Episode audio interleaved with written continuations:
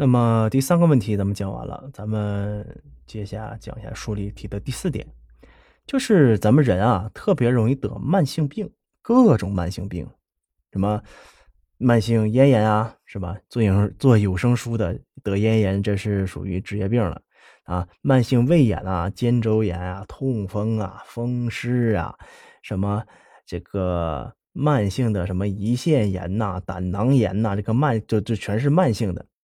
这些病症啊，时不时的，哎，给你突然给你疼一下子，这你给你疼的也都受不了，对吧？就非常的难受。但是动物就没有这些慢性病，而且动物呢是特别不容易生病的。咱们人呢就是特别容易生病，温度变一变就特别容易感冒，对吧？小一点的，呃，是吧？发烧感冒就是十分活泼的一个人，只要发烧感冒了。这个人都是特别，就是咱们说了，特别的蔫吧，对吧？没有精神，对吧？就是这会儿有的可能折腾都奄奄一息的，有些人就是吃药也不愿意好的那种。那大一点的病是吧？肿瘤、癌症，更多的是啊，人直接要你的命这种病。那咱们就不说这些感冒发烧哈，咱就说一个简单一点的。现在是夏天，对啊，虽然说立秋了，秋老虎也到了，这个天气有的时候也比较热。咱们在家里都会吹空调，就有的时候这个空调这个冷和门外的热，这个一冷一热，有的时候会导致中暑，就是头晕、恶心、想吐，就是这么一个简简单单的一个环境，一个冷一个热的温差的变化，而且还不是太大的一个温差的变化，人都会受不了的。那咱们在饮食上呢？对吧？呃，大多数人都是喜欢吃肉的，对吧？我也愿意吃肉。虽然说最近我在减肥，这个控制这个肉的摄入和一些油脂的摄入啊，但是还是喜欢吃肉。人喜欢吃肉，但是吃的这个肉呢，还不能不加工，对吧？不加工就不能吃啊。生肉吃了咱们就会得病，对吧？肉上面有很多这个寄生虫啊啊，各种菌呐，是吧？但是你看啊，自然界里的这些猫猫狗狗啊。他们都是生吃，他们吃了就没有事情，他们的这个消化系统和胃功能就强大到这种地步。就是咱就说这个猫，我不知道啊，因为我没养过猫。狗我是养过的，啊，就是有的时候就是家里那时候小的时候在村里嘛，在农村那种土狗。大家都知道那种土狗，村里的土狗。那个我小的时候，那个时候楼还没有那么多，楼房也是没有那么多的。然后有一些什么剩菜剩饭呐，有一些剩菜剩饭，可能说咱说的就天气热嘛，那个时候冰箱也没有，有些都馊了。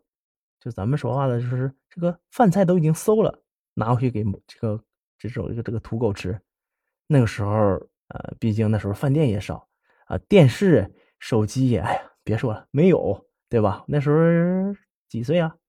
也就几岁的时候吧。那种村里的那种老土狗，对吧？这那种吃呃剩饭馊饭的很多，但是他们就不会得病啊，对吧？虽然说是给吃剩饭和馊饭，他但是他们不得病。但是吃这种东西生的啊，或者是坏掉的东西，咱们人类是做不到的。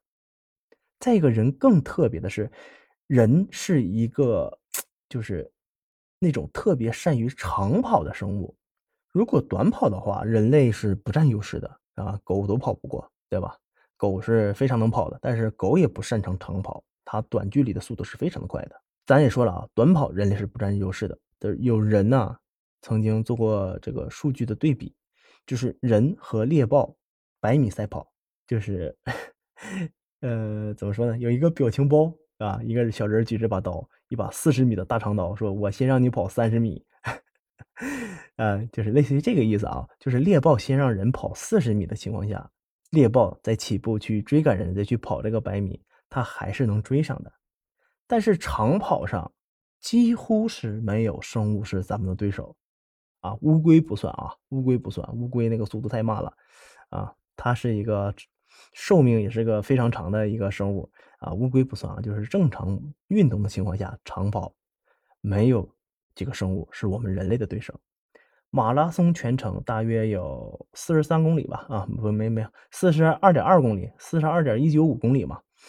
有非常多的人，就是不是很擅长、很擅长长跑的人，他都会坚持跑完，都能坚持跑完。而其他动物，比方狗、狼、猎豹，它是跑不过人的，在长跑上，它们跑一会儿就会停下来休息。那为什么猎豹不能坚持那么久呢？因为啊，像这种动物，像猎豹啊、这个狗啊、狼啊、狮子啊这些动物，它们是没有汗腺的。汗腺这个东西是一个非常关键的散热系统。呃，狗的话是靠喘息，靠舌头是排汗，就是夏天的时候，你看狗喘，那个舌头一直在滴口水，其实它是在散热，就是你可以理解为它在流汗。那所以啊，它通过这种呃喘息的方式散热，一次最多只能跑三分钟，否则的话，它就会因为体内过热而死。那咱们人就不一样了。咱们人不会体内过热的，因为咱们有非常发达的这个散热系统。那为什么咱们人会有这么高的耐力，而且还需要这么发达的排汗系统呢？啊，在这里啊，我先埋一个坑。那以后呢，会专门做一期作为解答。那呃，算是个都市传说吧。啊，为什么人要有排汗系统？